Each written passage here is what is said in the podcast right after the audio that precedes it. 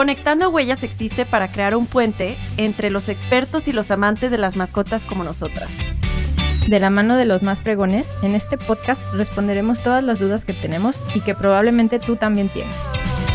Vamos a platicar sobre etología, salud, bienestar y todo lo que se nos ocurra para que vivas el efecto transformador de tener una mascota.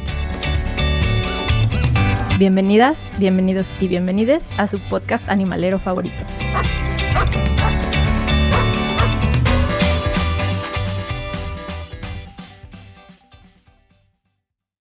Hola, hola, ¿cómo están? Bienvenidas, bienvenidos a un episodio más de Conectando Huellas, su podcast animalero favorito.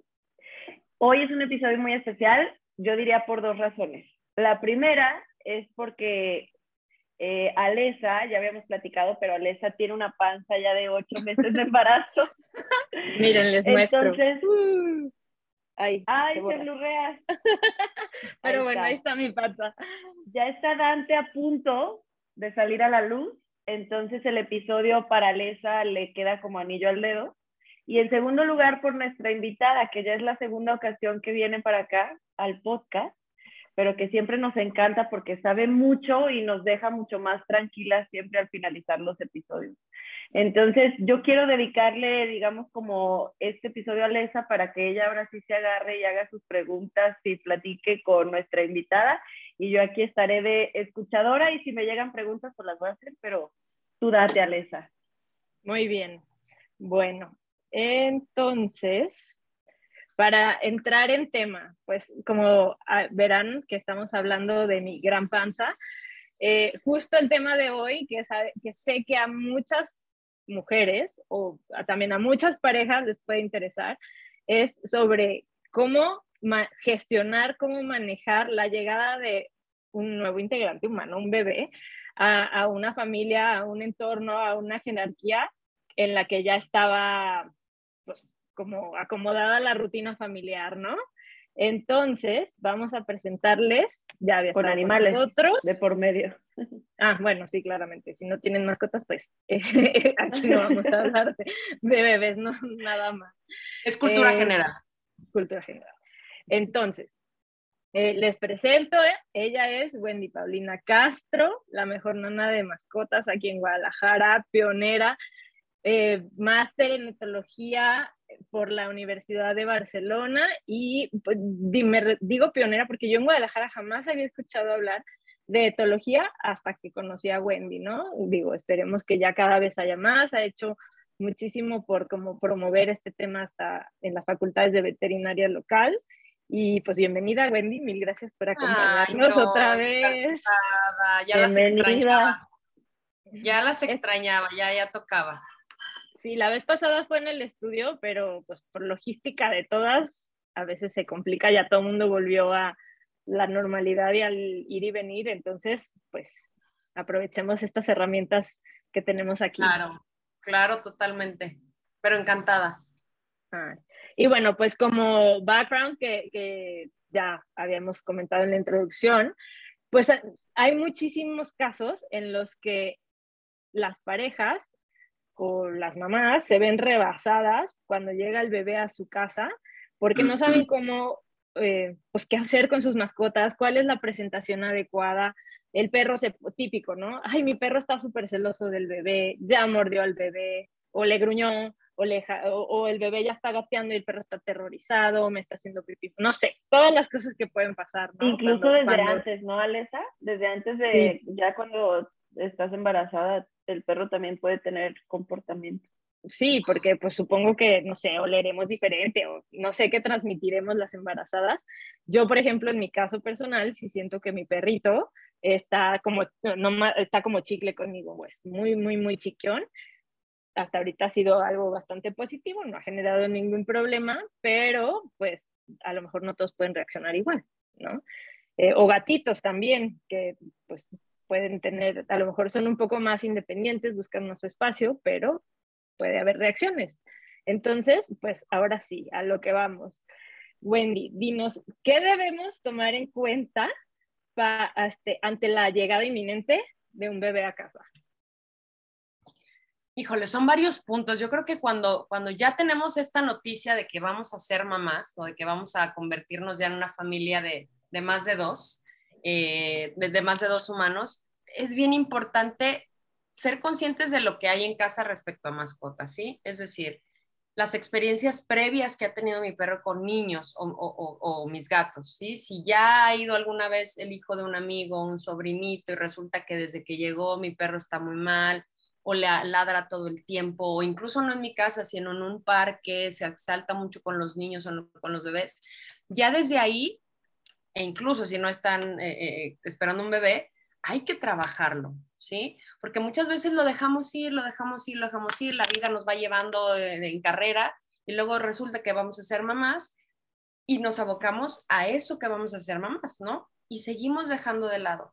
Desafortunadamente lo que pasa a la hora de que llega un bebé es que ya nos preocupamos o ya vemos el problema cuando ya llegó el bebé y entonces el perro ya exageró los comportamientos porque fue, o sea, si no me escuchaste nueve meses, pues ahí te va todavía más porque yo también ya estoy más eh, eh, eh, nervioso porque todo cambió de un día a otro. Nosotros tenemos que tener muy en conciencia, a pesar de que digamos, oye, pues si veo que se me pega más y que está más, el perro no es que sabe que viene un bebé y mucho menos tiene la conciencia del cambio tan radical que va a surgir en su vida. Entonces, sí es bien importante que en el momento que sepamos, pues empecemos a trabajar, vayamos con un especialista que aquí tú, tú, tú darás tu opinión, pero tendemos mucho a buscar el consejo de la amiga, de la amiga, de la amiga, ¿qué? ¿Sí? Y cada caso es diferente y cada situación es diferente, cada escenario es diferente, que se necesita ir directamente al especialista, porque a veces en ese buscar el consejo o aplicar el consejo del tal, tal, tal, tal, pues se nos fueron siete meses, ¿sí? Y de repente ya el bebé llega en una semana y ya es cuando no se ha resuelto o, o, que de plano no se, o, o, peor, que ya llegó el bebé y no me sirvió de nada el consejo del consejo del consejo de. Entonces, siempre eh, trabajar con un especialista, mucho más en casos particulares cuando el perro es agresivo hacia otras personas, cuando el perro tiene una protección de recursos hacia juguetes, hacia comida, etcétera, etcétera, porque sabemos que el bebé va a gatear, el bebé va a pasar, va a caminar y pueden pasar accidentes, ¿no? ¿Qué recomendarías tú? Digo, obviamente consultar a un especialista, pero así tips rápidos, por ejemplo, en los de que, pues, por ejemplo, yo tomé un curso contigo buenísimo, se lo recomiendo a todas las embarazadas o a las parejas que están buscando tener familia, que lo escuchen para que se preparen con tiempo, que busquen a Wendy para que lo tomen, pero, pero, por ejemplo, si ya, pues ni modo, no lo hiciste con anticipación, ¿qué puedo hacer? ¿Qué es lo mejor? O sea, llegando a mi casa antes de encontrar un especialista que me ayude, ¿qué, qué, qué hago? Si ya se nos fue el tiempo, lo que sea, yo creo que clave. Ser muy conscientes que el perro no sabía, ¿sí? Y que el perro va a dar ciertos comportamientos y que no se vale que lo regañe y que me esté yo desesperando y que esté encima del perro y que a lo mejor mi propio estrés, porque también para la, mamá es un cambio brutal, para la familia es un cambio brutal. Entonces, clave no regañar, por más estresada que esté, que no encuentre la salida, porque es mi primer bebé, porque llora, llora y todavía no sé ni qué onda, luego el perro todavía me ladra, no, no, alterarse hacia el animal.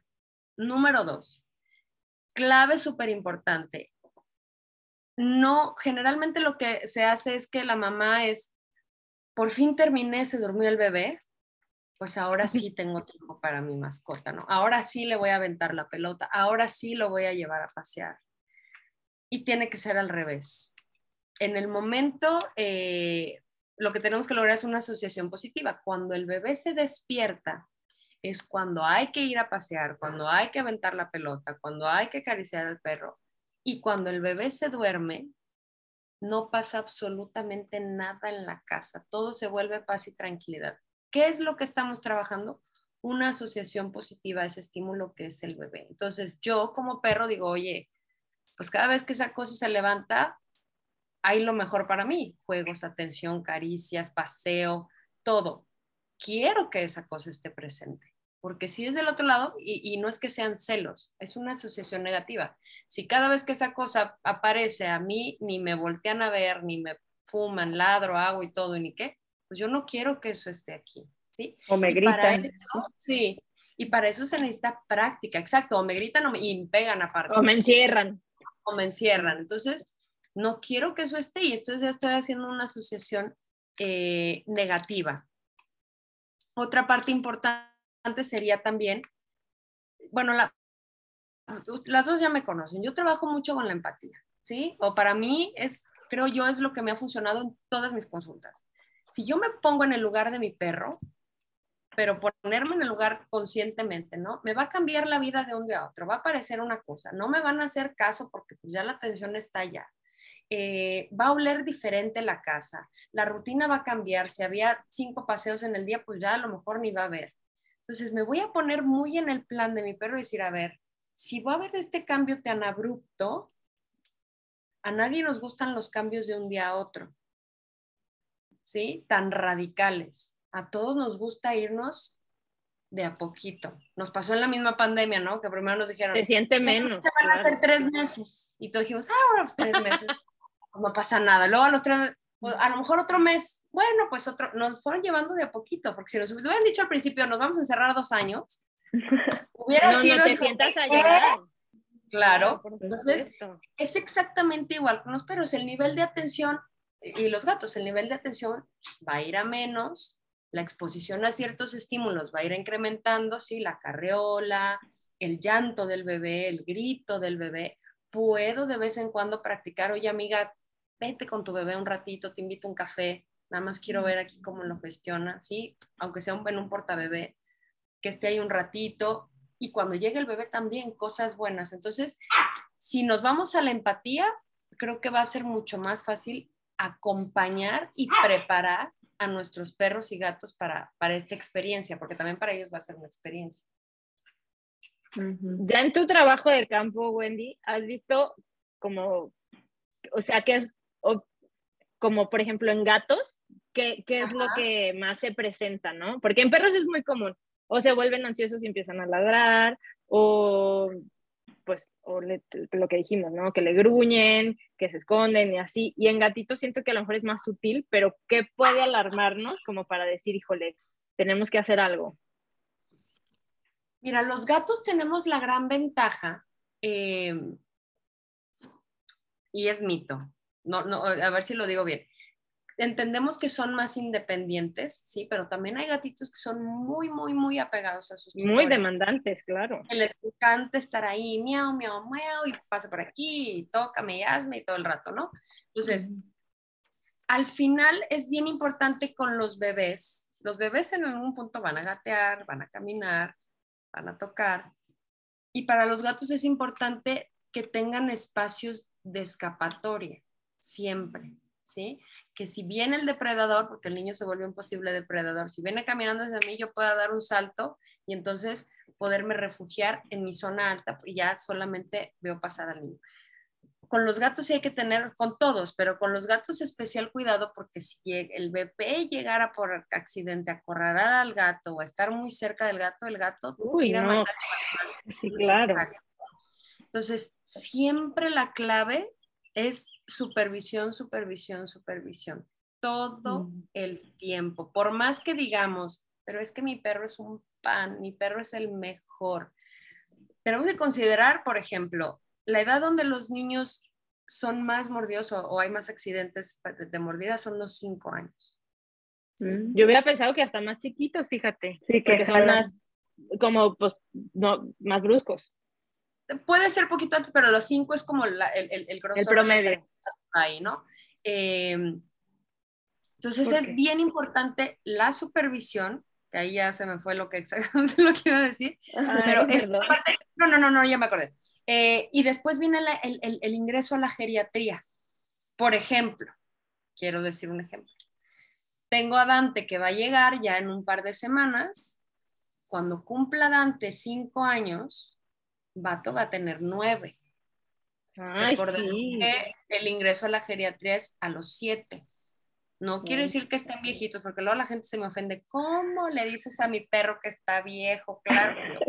ok, no. Pero si es tercera edad. Está en mi se ve muy joven, pero pues ya es tercera 50 edad. años.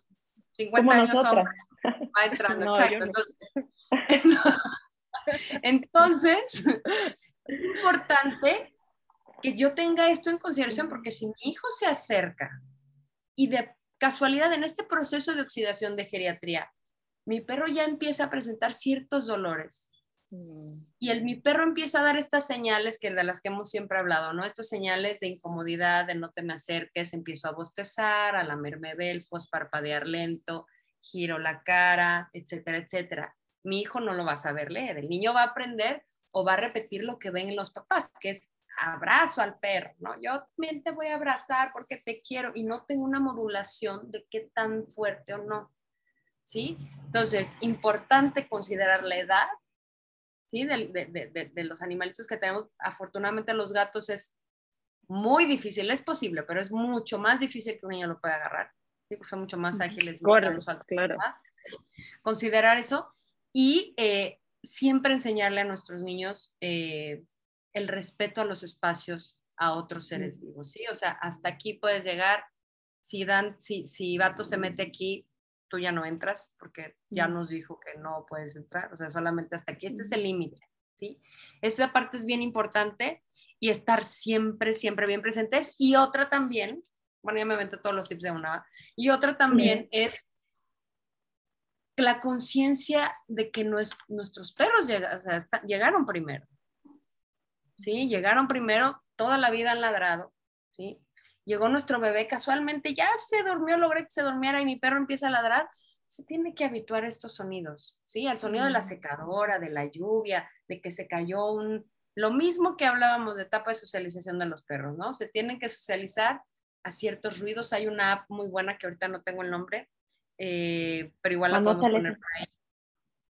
Eh, hay, sleep, bueno, me, fijo, sleeper o algo así, pero que da esos sonidos a los que se tiene que habituar el bebé.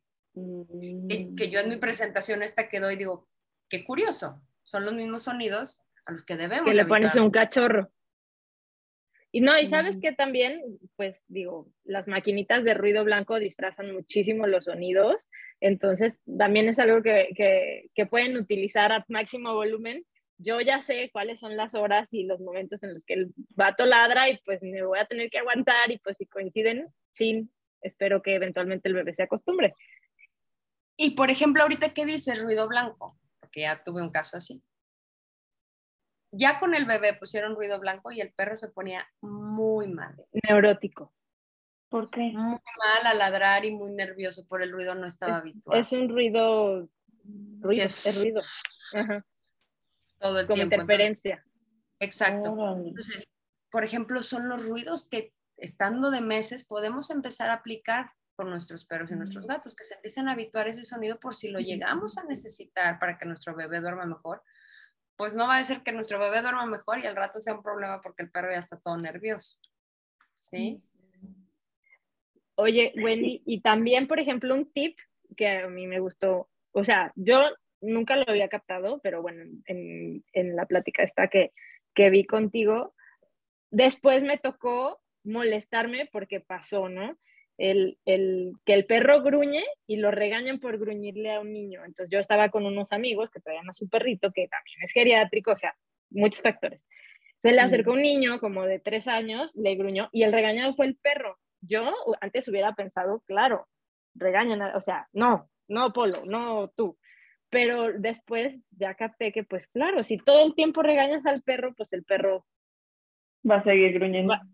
No, deja tú, pues como, como sabemos, ¿no? La próxima es mordida, ya no es, ya no es gruñido, ya es directo a matar. Bueno, no a matar, pues, pero directo a morder. Sí, y ahí, yo, creo, perdón.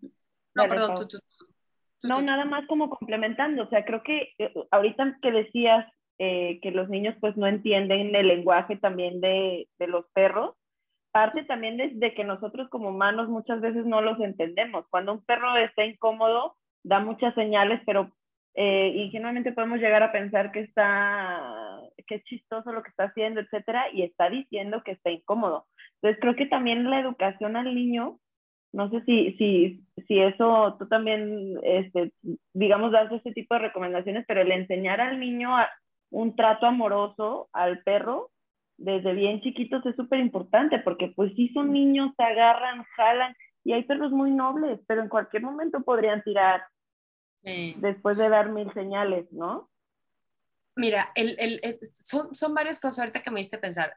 El niño es niño, ¿sí? O sea, el niño es un, un, un, ser nuevo en este mundo que de los 0 a los 6 años es totalmente inconsciente. Todo va directo, ¿no? Todo va directo al inconsciente y hasta los 7 más o menos cuando se vuelve más consciente.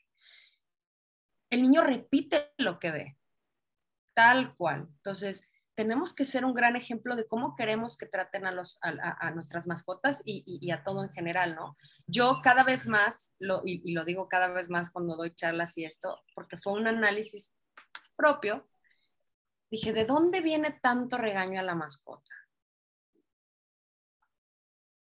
¿De dónde, de dónde creen? De los pues, papás de que a, mí, a, nosotros. A, nosotros también no hagas, no subas, no, no, no escales, no toques, no, eso es de grande. exacto. Viene tal cual de cómo fuimos criados. Y fuimos criados, digo, y, y, yo hablo por lo menos por mí, en esta, en esta, hay una teoría que dice que, la, que es la alfombra de la mamá, ¿no? Si no haces esto, no te quiero. Si no haces esto, no entras aquí en, en, en el círculo de mamá y no permitimos ser, ¿sí? Y entonces el bebé o el niño dice, híjole, pues me muero de ganas de hacer esto, pero con tal de seguir perteneciendo al cobijo de mamá, pues me quedo aquí. Y cuando tenemos bebés y perros, hacemos exactamente lo mismo del regaño. Y todo esto iba a lo que comentábamos, ¿no? De la agresividad. Ahí pueden buscar en internet, se llama la escalera de la agresividad, y viene como un semáforo de, de abajo verde, arriba rojo, y nos va indicando todas las más generales, porque hay miles más entre una y otra, ¿sí? Nos va indicando todos los posibles comportamientos o gestos que puede tener el animal diciendo estoy incómodo, no quiero estar aquí, esta situación no me encanta. Y ahí el tutor se tiene que volver el, el traductor número uno estrella de su perro. Porque si, si logra eso, va a poder rescatar tanto a su hijo como al perro de una situación. Y nunca regañar un gruñido, que era lo que tú decías, Alesa, porque si el perro gruñe, siéntanse afortunados que tienen un perro que gruñe, porque tienen un perro que se comunica y está avisando que está incómodo. Claro. Y entonces hay que actuar ante ese gruñido y decir, a ver qué le molesta, pues que el niño se acerque, oye, pues vamos a mantener una distancia, que no se va a acercar, o vamos a llevárnoslo de aquí, ¿qué necesidad tenemos de tenerlo aquí? Pues mejor no lo llevamos a otro lado, porque como tú decías, Alesa, el perro se cansa de dar señales, como se cansaría cualquiera de decir, oye, pues si tengo toda la vida diciendo... Te digo y no entiendes. tengo toda la vida invitándote un café y que vayamos y que vayamos a comer y que no me haces caso y que no me pelas, pues ya no te voy a invitar, o sea, yo me voy yo por mi lado, ya me da igual. Así funcionamos todos. El perro también se cansa de avisar y dice, bueno, ¿para qué aviso? Pues mejor muerdo directo porque esta situación me incomoda, me molesta y me siento, me siento mal. A ver si así ya se quita o lo quita. Y ahí el que sale regañado es el perro, pero entonces dices, oye, pero el perro te avisó, te avisó durante meses y te dio todas las señales, nada más que tú no te preparaste, lo tenemos que decir como es, tú no te preparaste ni te preocupaste por entender la comunicación o el lenguaje de tu perro, pero siempre te lo dijo. Y ahí es donde... Y ah. termina, y, y, pueden terminar abandonados, este, dándolos en adopción, ay, eh, ay, ay, ay, disculpen.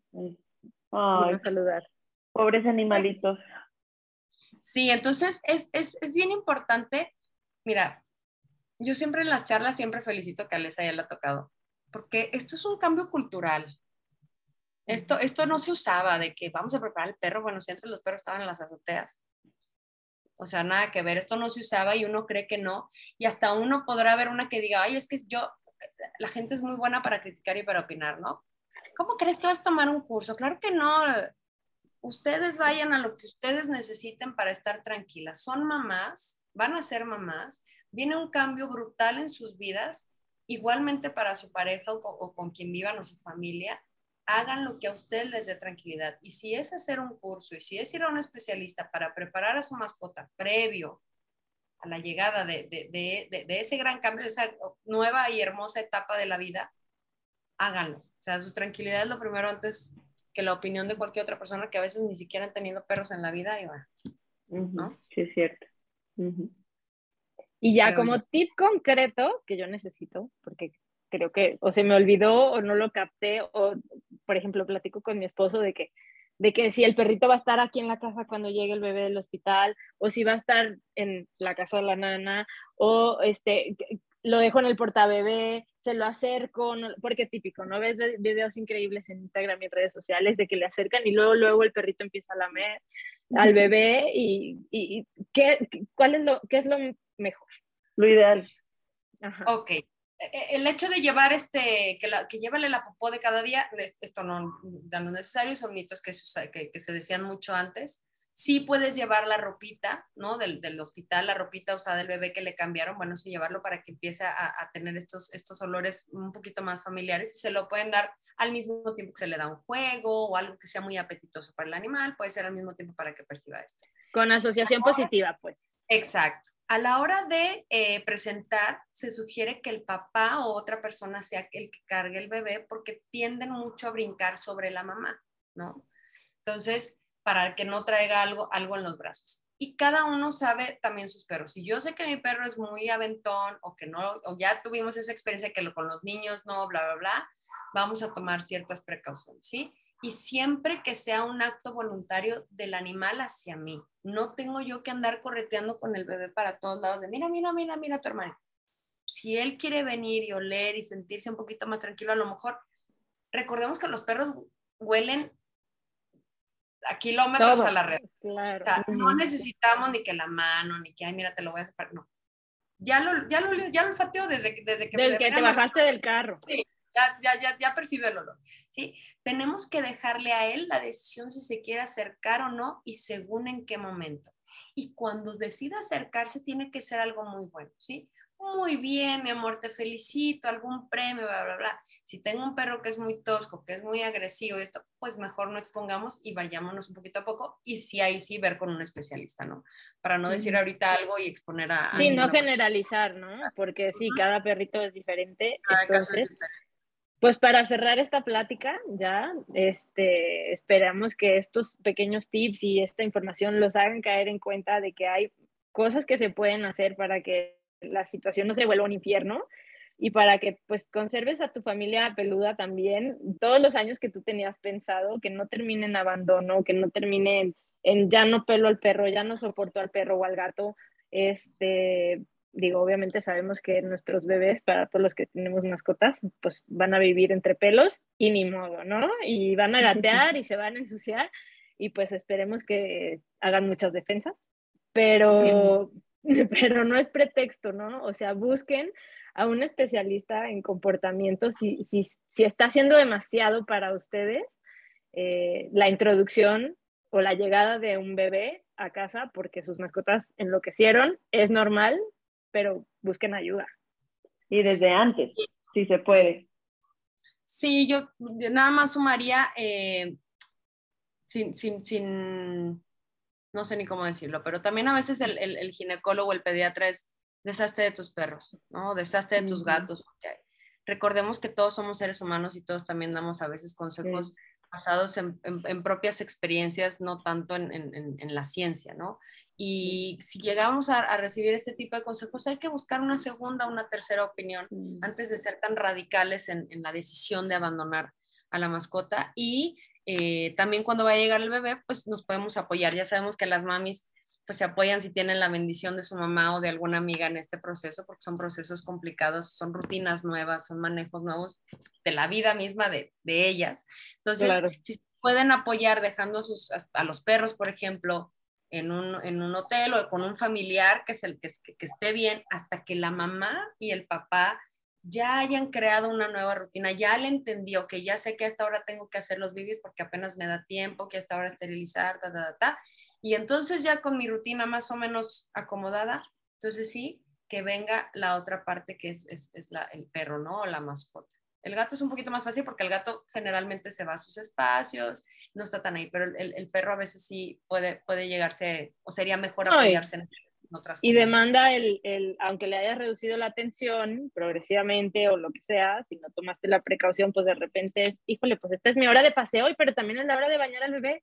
Entonces, ¿cómo le hago? Sí, pues mejor que se vaya a divertir un rato a un hotel o a, a donde lo van a chiquear todo el día porque tú vas a estar ocupada. O si vas a tener cesárea, pues también, ¿no? No te puedes estar como moviendo tanto. Totalmente de acuerdo, sí. Muchas gracias, Wendy, por todos los consejos. Súper interesante y creo, yo estoy muy segura que les va a servir a todas las mamás primerizas y aquellas que están por iniciar este camino como Alesa. Entonces, pues te agradecemos mucho este- suerte. este tiempo. Sí, gracias por todo y pues nada más recordarles, Mm. recuérdanos cómo te seguimos en Instagram. Estoy en Instagram como la nana de mascotas. Instagram y Facebook, ahí estoy encantada. Perfecto, de todos modos te pues- vamos a etiquetar y lo vamos a poner. Y también das eh, consultas presenciales y online, ¿verdad? O sea, también no tiene que estar Sí. en Guadalajara para que las orienten. Sí, sí, sí, sí, puede ser en el extranjero, bendita pandemia en ese sentido. Claro. Este, y no nada más también la llegada del bebé, ¿no? O sea, podemos, de cualquier problema de comportamiento o situación que le moleste al tutor, ¿sí? Porque puede De ser un problema de comportamiento para mí, pero para ti no. Ok, Sí, pues muchísimas gracias, Wendy. Gracias, No, Pues Wendy. nos estamos viendo pronto. Ahí Adiós. luego ya les- Cuídense, bye. Bye, espero bye. la llegada. claro, ahí les mantengo al tanto.